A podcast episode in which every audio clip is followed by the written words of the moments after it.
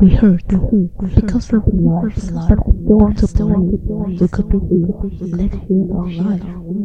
Even Hello Hello, welcome to Love Struggle，欢迎大家再次回到拉服饰转歌，我是主持人辛妙珍。稍微抛开一下 Michael Sandel 那一本成功的反思，今天来介绍一本小小的书，理查叶茨的经典的故事集，叫《十一种孤独》，里面主要有十一篇短篇的故事。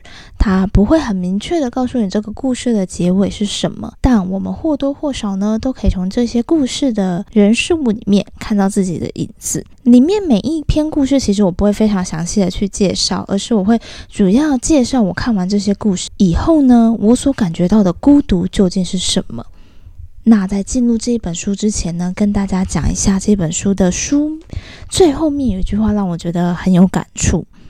孤独是当我们有机会得到他人的了解时，那个瞬间一闪而逝。什么是孤独？在现在这个快速竞争的社会当中，我们似乎都必须要学会擅长独立，擅长在一个单独的时空当中找到自己喜欢做的事情，去消磨这个时间。可是或多或少，我们都曾在这种时候感觉到寂寞。我想，这就是理查叶茨的这本小说里面想要告诉我们的孤独的感觉，就是在一个群体的社会当中，我们不断的去寻求他人的理解，可是在这个寻求理解的过程中，我们感到痛苦，感到寂寞，最终我们感到孤。这本书的一开始，他的故事是叫那一个学校新来的男孩。他特别去描述这个男孩的穿着如何跟这些新学校里面就有的这些学生有什么样的不一样，而且他也特别的去强调，这个学校的老师他是一个非常热情的老师，他可能刚从师专或是刚从教育学程毕业，他很有热忱的想要去进入每一个孩子的心中，他想要让每一个孩子对于这个群体里面都有归属感。可是理查叶茨的这本书为什么会想要介绍？原因是我觉得他在写作上一个非常强大的感觉，就是你可以感受到这个老师他营造出一种假象的群体，他好像认为说我们班所有的人都是班里面的每一个螺丝钉，每一份子。可是其实这个班里面的人，他们都不是他自己，他们在做。别人眼中所期望的行为，所期望表现出来的自己，去寻求一种归属感，这个瞬间是非常孤独的。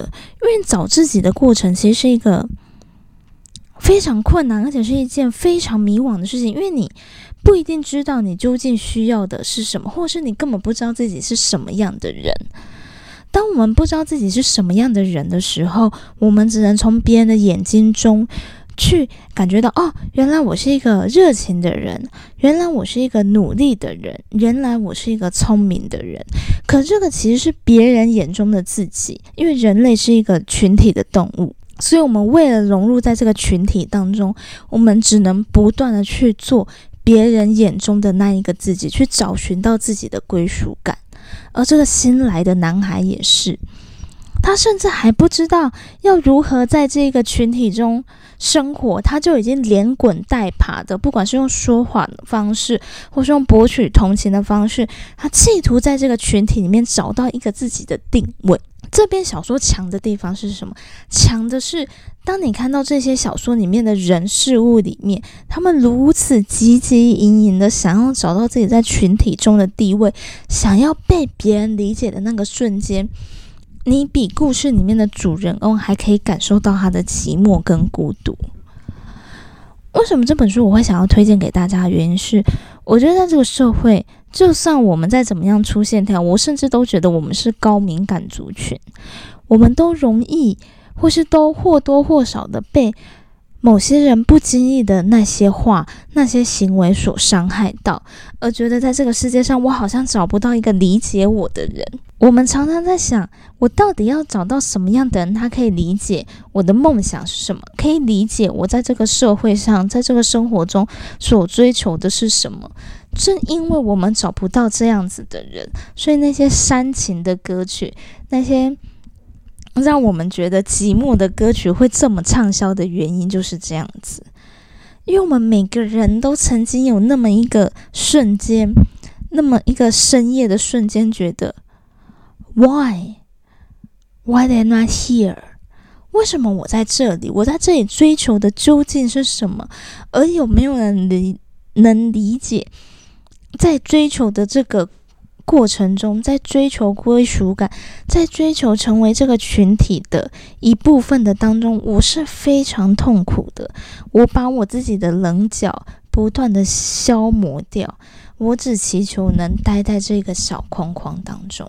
这是十一种孤独。我觉得我在阅读这本书的时候，我起过无数次的鸡皮疙瘩，因为这就好像每一个，我不知道大家有没有那种影像，就是在台北桥或者是在一个非常庸碌生活的，可能台北火车站外面的高架桥上面，看着下面人来人往的车流，你竟然找不到一个自己的定位，你不知道自己该何去何从。你好像一个没有根的浮萍，你飘呀飘，可是你始终找不到那个可以包容你的港湾。我觉得这是孤独最让人消磨人心的部分，侵蚀我们灵魂的部分。那除了这一开始的那一个新来的男孩，可以让你感受到这个不断想要去追求归属感的男孩的寂寞之外，你也可以感受到那个老师，那个很积极、很热切，想要让所有孩子变成一个群体的老师，他的所作所为让我感到心酸。心酸的原因是什么？他企图用一套模式套用在每一个独立的个体上面，可是我们明明知道每一个个体都是如此的独一无二。你教育这一个小女孩的方式，为什么会适合教育这个小男孩？你自以为是的理解。你自以为是的把他拉入这个群体之中，反而让他在这个群体里面更受排斥，反而更让他觉得孤独。或许我们都不是那一个在求学阶段里面被排挤的那一个孩子，可是我想大家或许都能理解。有些孩子他是非常受老师喜爱，或是他是非常受老师关心的，可是他在班上，他在这个群体当中好像没有他的位置。他的寂寞就像他抱着书走过教室的回廊一般，他周边都是人，可是没有一个人理解他，就像是那个给他特殊待遇的人。那一个人自以为是的理解，反而让他失去了融入这个群体的机会。这也是为什么我在介绍这本书之前，我会先希望大家跟我一起阅读那一句话，就是什么叫做孤独？孤独就是我们这么渴求他人理解的时候，那个机会就像流沙一样，一瞬而逝，从我们的手指头当中流走。除了这个故事之外，理查叶茨他甚至提到了第二个或第三个故事吗？再讲一个更具代表性的群体生活，就是军人。军人这个群体其实它是非常特别的，就像学生一样，他需要每一个人都穿着制服。每一个人虽然外貌有所不同，但他其实是希望每一个人都长得一模一样的。都遵守一样的 protocol，都遵守一样的标准，每一个人都应该是一模一样的。正因为我们穿着一样的衣服，遵守一样的规矩，所以我们才是一个个，我们才是一个完整的群体。但是它并不 care 你的个体的特殊性。我觉得，如果阅读完理查叶叶慈的这一本小小的书以后，我们会感受到，其实孤独是什么？孤独是我们。非常积极要融入一个群体，而把自己的尖刺、把自己的棱角全部磨掉，我们看起来就跟周边的每一个人都一样的时候，反而在那一个瞬间，当我们失去自己的时候，我们失去被别人理解的机会的时候，这才是最孤独的。我觉得这是李长叶子这一本小说给我一个最大的反馈，就是他在提到军人生活里面以后。每个人都应该穿的一模一样，每一个人都应该大声的呼喊他们的军歌，这是一种军旅生活的向心力的表现。可是里面有一个完美的军人的形象，的角色，可是最终呢，他被调离了他所热爱的这一个工作。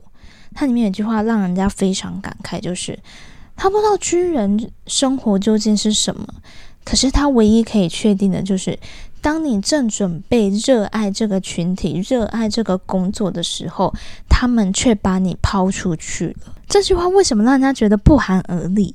就是我们不断不断的想要融入在群体之中，因为我们觉得这是我们能找到归属感的唯一的方式，成为跟别人一模一样的人。成为别人眼中的那一个自己，不突兀，不特别，就是跟每一个人一模一样。因为这样，我想要找到归属感。可是，当我真正觉得说好，我把我自己的特殊性全部排除，我把我的尖刺全部拔掉，我要彻彻底底成为这个群体当中的人的时候，他却把你踢出，他却不再接受你了。可是。你所抛在脑后的那一些你的自我，你连再也都找不回来了。你知道孤独是什么吗？孤独就是当我们失去被别人理解的机会的时候，我们也再也找不回理解自己的时候了。所以，我觉得这本书真的让人家觉得很感慨的原因在这边。你说它是短短的小书吗？我觉得它就像恐怖小说一样，里面的那一些都像是我们真真切切正在体会的人生。从一开始，这个新来的男孩，他是正要加入这个群体的人，然后在群体当中的军旅生活的军人们，最后他又提到了一个故事，离开军。旅生活的军人们该何去何从？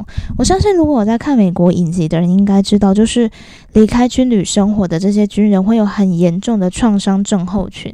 为什么？因为他们在军旅生活里面是一个口令、一个动作，他知道接下来他必须要做什么，会有人告诉他他必须要做什么。就像是我非常非常喜欢的一部电影叫《刺激一九九五》，里面摩根·费里。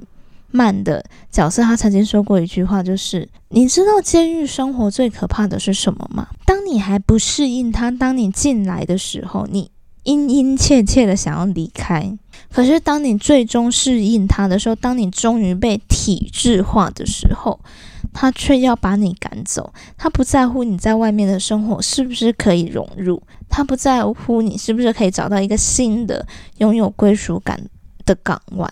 军旅生活就是这样，学校生活就是这样。他把你体制化了，他把你加入在这一个群体当中了。可是战争永远会结束，就像我们的牢狱，刑期总会结束。可是当我们离开牢狱，当我们离开军旅生活以后，没有人告诉我们，我们在一般的生活里面，我们要如何展现我们的特殊性、我们的自我，我们要如何生活。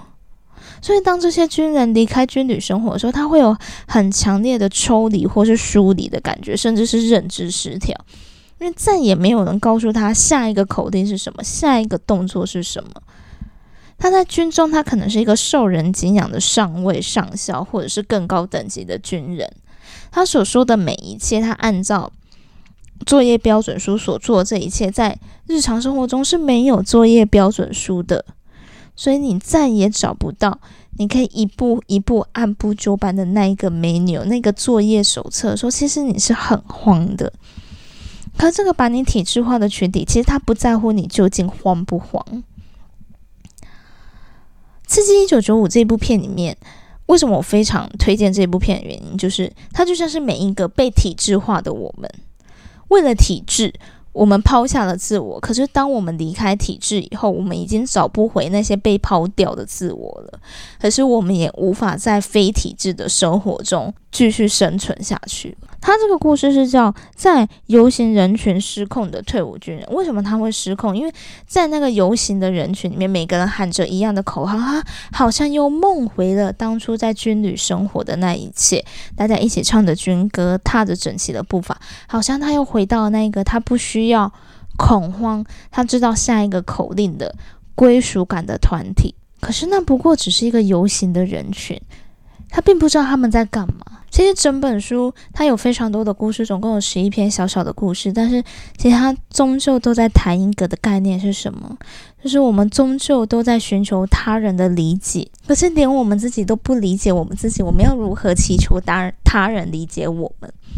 因为我们不知道自己需要的是什么，我们不知道自己是什么，所以我们只好从别人眼中的自己去建构自我。我只能从哦，我的父母一直称赞我好像很会念书，所以我只好这样去建构自我。我的父母称赞我怎么样怎么样，所以我只好用这样的方式去建构自我。我只能从他人的眼中去把自我建构起来。可是当我真正发现这跟我的本心不一样的时候，我却找不到我自己的本心在哪里。我最近非常迷一部漫画，叫《鬼灭之刃》。我相信应该也非常多人在迷这部漫画里面的那个炭治郎，灶门炭治郎。他一开始接受的是水之呼吸的训练，就是他人眼中的他。他透过师傅给他水之训练的这个招数。他不断的去学习，他不断去学，他在这个过程中，他在建构自我。他认为他自己是一个使用水之呼吸的剑士，可是当他在使用这个方，他逐渐的发现这跟他自己真正的自我是脱节的，是不搭的。他才发现，原来自己是使用日之呼吸的剑士，原来自己是适合用火之神神乐的剑士。我们一开始都是从他人的眼中去建构自我的，我们都只能从他人的理解中去理解自己究竟是什么，所以我们才会如此渴求他人的理解。可是，当我们自以为得到他人理解的时候，那一个他人却把你推开了。他让你离开了这个体制的生活，就像我们从学校里面毕业一样，我们终于体制化了，我们终于知道什么叫做正确答案了。可是，当我们进入了社会后，这个社会开始抨击我们，生活是没有正确答案的。你如果要一直遵循正确答案，这是一个死脑筋的展现。我觉得这是一件非常矛盾而且非常可笑的事情。你不断的希望孩子们是一模一样，你给他们穿制服，你给他们校规，你给他们好多好多的规定，好多好多的条条框框，你把他们凸出来的地方砍掉了，拔除掉了。可是当他们终于成为你心中的框框的时候，推到社会里面。才跟他说，跟别人成为一模一样的框框这件事情不会让你赚大钱，不会让你成功的。你一定要跳出框框。所以你可以理解孩子们或者是我们有多么恐慌，有多么觉得无力吗？当我终于以为我和他人眼中的自己一模一样的时候，那个人才告诉我，那不是你真正的自己，你必须去找到自己。可是，在这一条路上，我已经把自己。多少拥有特色的地方都丢掉了，你就会告诉我说现在要把它捡回来。我在何时何地把它丢的我都不知道，你却要我把它捡回来。